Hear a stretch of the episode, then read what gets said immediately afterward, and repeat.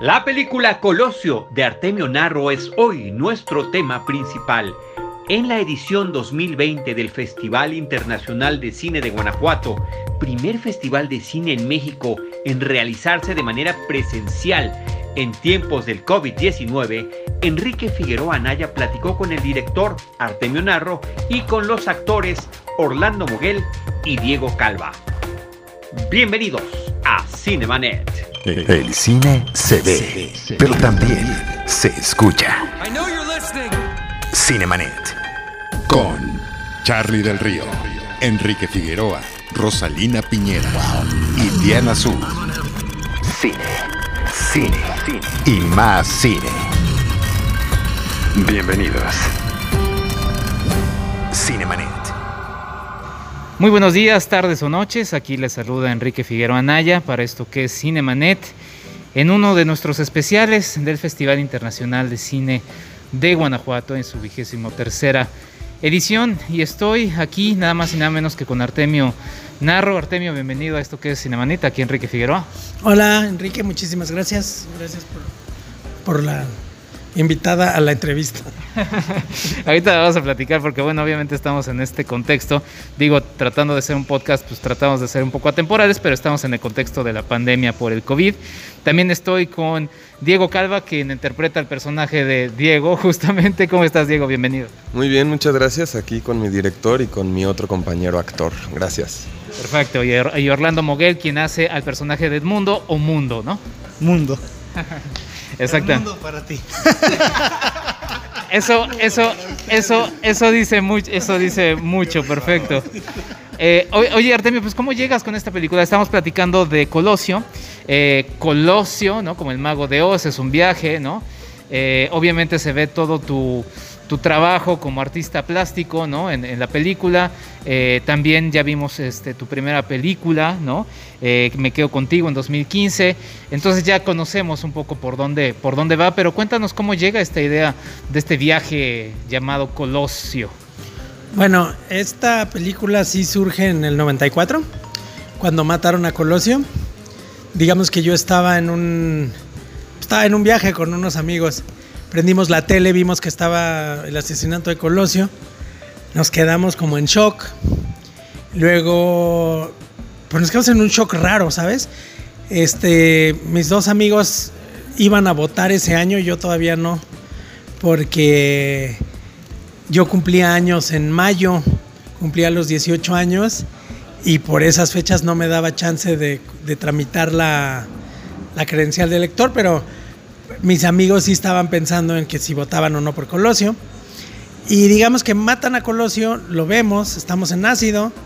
Y acto seguido llega mi padre con una persona que estaba muy afectada por el asesinato de Colosio, una persona que, que trabajaba, digamos, con, en, el PRI, en, con gente cercana a Colosio.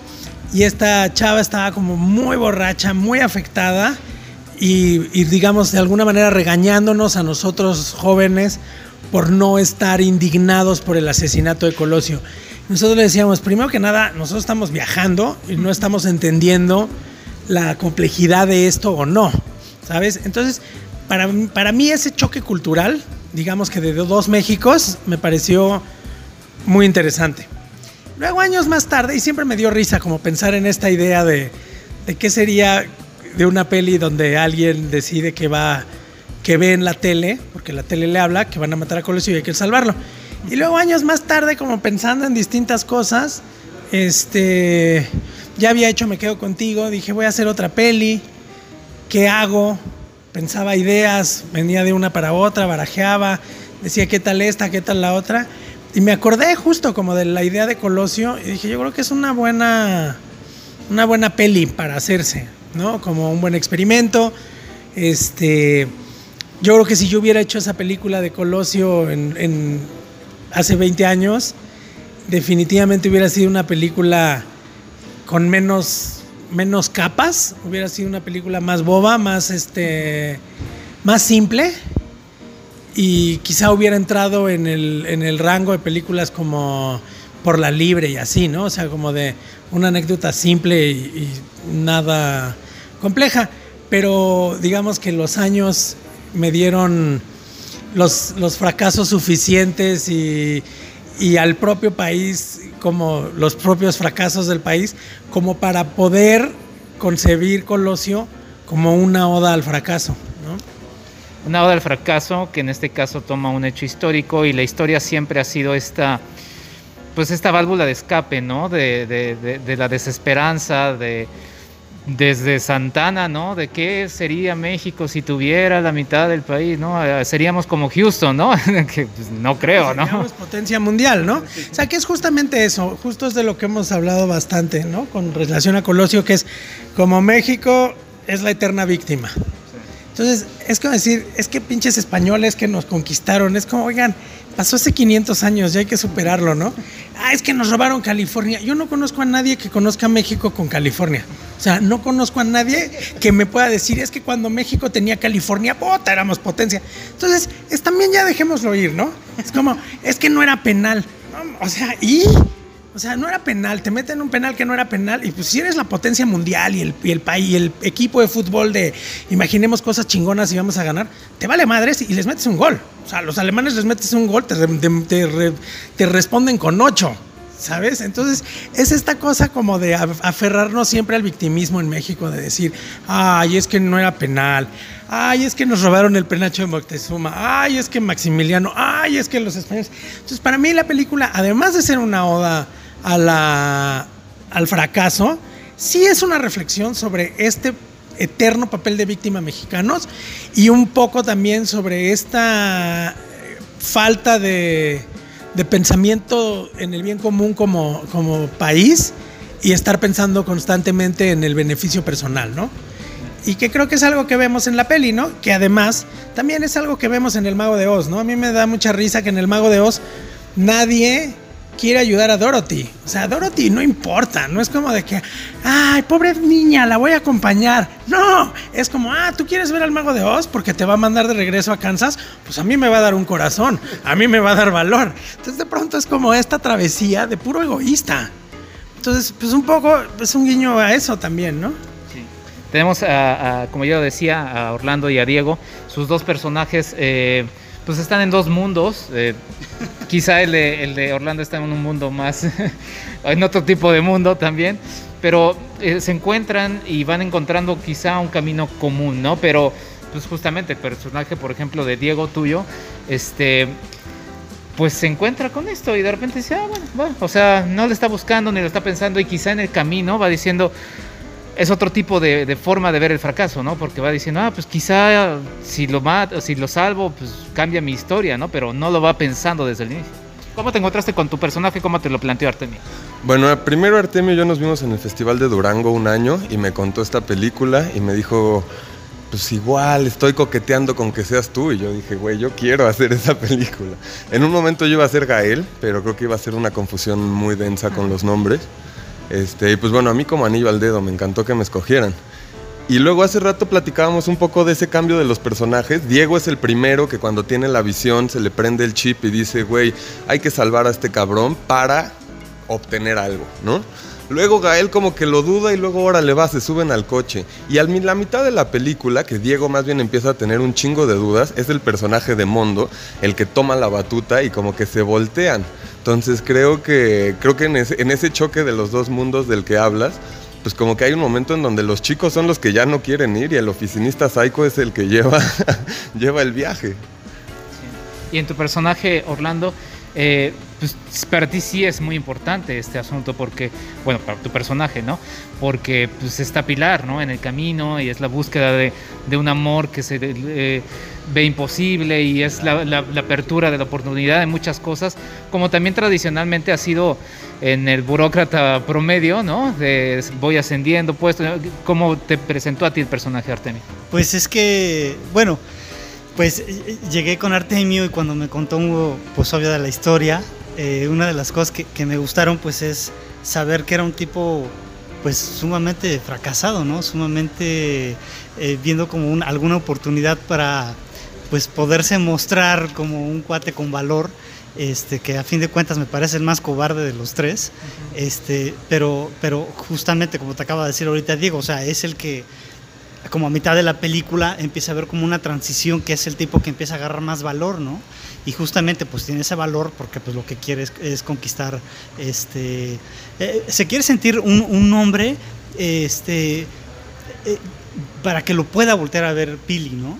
Entonces, pues a mí me gustó mucho el personaje, me parece un personaje de un reto grande, este, complicado, porque pues no sabía sinceramente cómo, cómo empezar a jugar con el personaje, como desde esta este, sumisión eh, con la madre, este, de saber que es un cuate como oprimido en el trabajo, de cómo pueda, o sea, saber que hay alguien que no tenga el valor de irle a decir a una chica, oye, me late eso, te quiero invitar a salir, que no tenga los pantalones y se aventura a hacer algo todavía más grande, pues obviamente algo tendría que ocurrir, ¿no? Entonces, pues creo que es muy padre saber que, que por lo menos eh, como esta situación de ir este, en busca de ayudar hacia a Colosio a defenderlo, eh, pues que, a fin de cuentas pues tiene los pantalones, ¿no? De, por primera vez hacer algo en su vida, ¿no?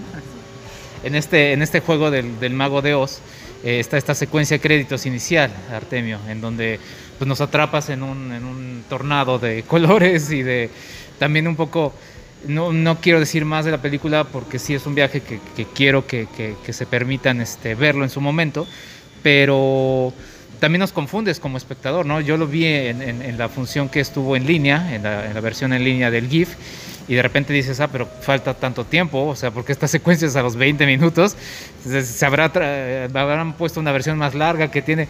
Jugueteas un poco con esto, cuéntanos un poquito esto, que además, pues aquí sacas toda tu, tu pasión por, por, por, el arte y demás, y también por burlarte y reírte, ¿no? No burlarte, sino reírte, divertirte, ¿no? De hecho, en mis notas está, está cagado, así lo puse. Sí, bueno, es que de nuevo, bueno, no de nuevo porque no lo había dicho aquí, pero siento que, o sea, para mí, como mi, digamos, mi ocupación mayor es la de las artes plásticas. Digamos que el cine solo es un complemento y sí creo que el cine es un, idioma que, que, no puede seguir secuestrado por la ilustración de historias. Tiene que crecer, madurar y creo que en esa propia madurez este, tomarte licencias y echar desmadre y romper con todo es fundamental, ¿no? Creo que, creo que el cine es un arte que ya está en su adolescencia y justo en su adolescencia tiene derecho a buscar su propia identidad. Y creo que su propia identidad va más allá de ilustrar cuentos o historias lineales y convencionales. Para mí la, la secuencia de créditos esa tiene tres razones, digamos, de ser y de ser así. Uno, la canción de Titán es una canción que me gusta mucho y no veía posibilidades de cortarla. Entonces tenía que estar completa. Eh, otra es que, por ejemplo, como cinéfilo que soy, hay cosas que me parecen maravillosas. Así como vemos en 2001 Odisea del Espacio un interludio de no sé cuántos minutos en negro con música y que me parece maravilloso. Decía yo, ¿por qué no?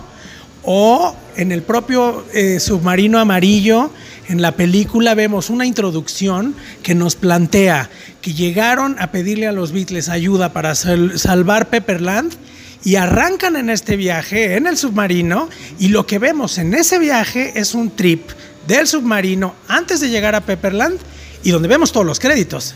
Entonces, digamos que son ciertos homenajes, ¿no? O sea, me gusta a mí la idea de que, de que en lugar de que yo te ponga una secuencia chistosita de tres minutos, te meta en el viaje real de estos en el viaje.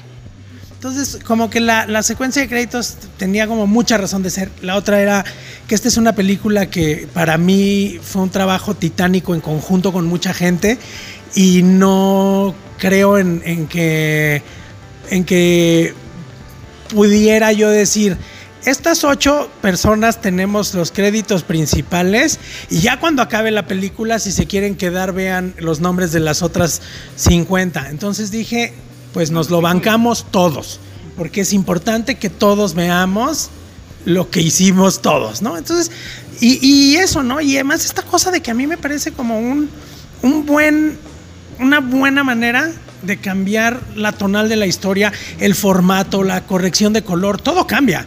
O sea, si tú te fijas, la película está, empieza en un formato muy 16-9, como de película mexicana, con una corrección de color como muy lechosita, muy de película mexicana. De pronto tenemos estos efectos delirantes y cuando entras ya de lleno como a lo que vendría siendo como el, acto 2 de la película, la corrección de color es otra, el, el propio sonido cambia, o sea, de pronto ya es entrar en el viaje. Entonces para mí era importante hacerlo así y dije, venga, venga, o sea, si Kubrick lo hace, aunque la de Kubrick dura 3 minutos 20 y la mía dura 8 y medio, dije, pues, si Kubrick lo hizo, digo, no es que yo sea Kubrick, ¿no? Para nada. O sea, ni a los talones le llego, pero, digo, pues si ese señor lo dejaban, porque yo no me voy a dejar a mí mismo si yo soy el que está produciendo? Pero ahora piensas en esto justo como dices, como cinéfilo, ya hubo proyecciones antes, por ejemplo, recuerdo en el FICUNAM, ¿no? Donde se pudo ver en salas de cine ¿Cómo piensas en todos estos elementos que igual se pierden en la versión eh, que, que, hubo en línea? Digo, finalmente fue una salida, pero tú cómo ves esto también como, como cinéfilo, como lo menciono. Pues es que está increíble porque la verdad es que entre la mezcla de sonido que se le hizo, eh, la proyección en grandote, siento que la propia secuencia de crédito se vuelve más corta y se vuelve un viajezote, porque los colores y porque todo. Entonces, incluso yo siento que, que que, hasta favorece el verla en cine. Es raro, la gente sí se queda como de, de qué onda. Sí es como una cosa curiosa, pero también creo que es un poco un statement, ¿no? Un manifiesto de cómo para mí está concebida esta película como una película hecha por todos. Si, si te pones atención a, la, a, los propios créditos, no es una película que dice escrita y dirigida por, este, producida por, o sea, simplemente dice una película de una película con, ¿no? Todos los actores tienen, hasta los extras están en el mismo este, la, lugar que los actores, mismo tamaño de letra, solo vienen después en términos de que los, los acomoda los nombres casi como en tiempo en pantalla, ¿no? Pero, o, o incluso es un poco como hasta por orden de aparición más o menos. Entonces, pues era para, es una, era como una cosa como necesaria para mí también hacerlo así. Me acordé de que ahora, en esto de que no solamente los créditos pasan al final, sino que ahora si las ves en, en los canales de televisión, luego hasta los aceleran, ¿no? Y los enciman en el inicio. O sea, sí es o una. Los o los cortan definitivamente. Este, grabaron en Durango, ¿verdad? Sí. Eh, ¿Cómo fue este, este trabajo, grabar en este espacio que además también tiene elementos del western, ¿no? Como buen cinéfilo aparecen. Eh, Diego, ¿cómo fue eh, trabajar en, este, en estos paisajes también tan, tan hermosos, tan clásicos también del cine? Pues creo que algo que estuvo muy chido es que Artemio, por ejemplo, una vez me contó una secuencia y me dijo, vamos a hacer una persecución Looney Tunes, como los Looney Tunes. Y cuando llegué a la locación, güey, si eran las montañitas que ves en los Looney Tunes con el cielo perfecto, o sea, faltaba que el correcaminos cruzara, güey, ¿no? Corriendo. Entonces eso estuvo muy chido, sobre todo porque cambian. O sea, si es un viaje también, o sea, si no te dice algo que es Durango, parece que recorren tres mundos, güey. O sea, pasan así, cambian de clima, del desierto, unos bosques enormes con un río. O sea, creo que le da, le aporta a que sea un viaje la diversidad como de, de escenarios que se agarró Artemio. Y, y, pues el rodaje en Durango muy chido. Tuvimos ahí unos problemas con un catering, sin decir nombres, pero fuera de eso, Durango poca madre. El peor catering de Durango y único. Exacto. Pero fuera de, de, una, digamos, indigestión casi permanente, increíble. Grabar en Durango increíble. Los escenarios son maravillosos. Muy bien. Orlando, te cambió tu mundo. Esta película de percepción, de reflexión sobre, sobre el fracaso y quizá un... No, es que no quiero decir más. O sea, cambió tu, tu, tu perspectiva el, filmar esta película. Pues sí, sí, sí, o sea, por el simple hecho de ser una historia distinta, eh, cambia tu percepción, ¿no? O sea, a veces eh, piensas como que el cine de repente raya como en hacer como un tipo de cine siempre convencional, ¿no? Y cuando haces de repente pues, películas como con estas propuestas, o, o, lo que ahorita te respondía Diego, que de repente estar como en tantos escenarios, pues sí, parece como si estás recorriendo una gran parte de, de, todo México, ¿no? Entonces sí, sí, sí, claro que me cambia la perspectiva, la reflexión, la forma de ver pues el cine, ¿no? Muy bien, es complicado en estos tiempos de ver o pensar cómo va a ser la distribución, pero ¿hay algún camino que estés abordando, Artemio? Pues fíjate que no lo hemos como todavía enteramente decidido. Creo que el camino va a ser el de los autocinemas. Eh, como no, como la distribución corre a cargo de uno de los coproductores y mía, hemos estado platicando como de qué vamos a hacer, la liberamos.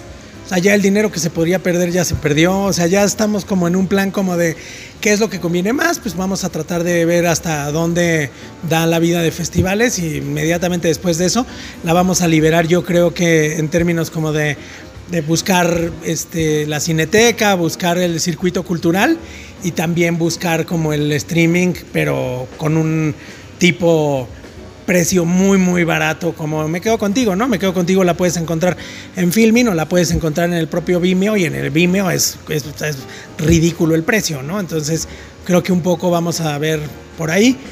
Pero la verdad es que a mí sí me gustaría que llegara al cine, me gustaría que la vea gente en el cine, que puedan ver esa secuencia de créditos, escuchar esa secuencia de créditos, la propia mezcla de sonido que fue un, un viaje el sonido, ¿no? Que además fue importante para la peli cuando lo hablábamos, ir, ir, viajándonos en eso. Entonces, digo, ojalá lo logremos, pero tampoco estamos en un momento como de, de que nos esté presionando mucho el tiempo o nada, ¿no? O sea, estamos, creo que ahorita estamos en el momento del, del festival se ahogó por muchos festivales, ¿no? O sea, nosotros estrenamos en, en, el Festival de Rotterdam y de ahí estuvo en Ficunam y de Ficunam en realidad el siguiente festival que tuvimos es, es, aquí en Guanajuato, pero creo que este otoño y un poco la primavera del 2021 van a ser como el, el, el resto de vida de festivales. ¿no? Y bueno, y pues ya, aunque sea una semana en la cineteca, que la gente lo verá. Cajita feliz, un, este, un disco. O sea, el DVD en tu cajita feliz o en tu cajita de cereal. Algo así. O exacto, ¿no? O sea, que conseguir que los vendedores de MDMA y Ecstasy te regalen un USB. a ver, a ver qué pasa. Pero la verdad es que yo creo que, que sí, con Me Quedo Contigo logramos hacer una distribución locochona que fue, a final de cuentas, una película más complicada, muchísimo más este imprudente e irreverente que, que esta y logramos estar no sé cuántos meses en cartelera con una sola copia, yo creo que con Colosio lo podemos lograr.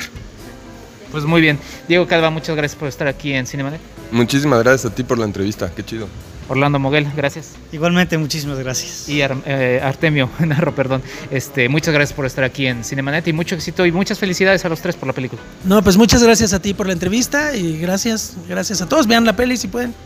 Sigan el camino de Cinemanet por el Festival Internacional de Cine de Guanajuato. Yo soy Enrique Figueroa Naya, Cinemanet1 en Instagram, Cinemanet en Facebook y Twitter, Enrique FA86, ahí seguimos hablando de cine. Hasta la próxima. Esto fue Cinemanet. Con Charlie del Río, Enrique Figueroa, Rosalina Piñera y Diana Su.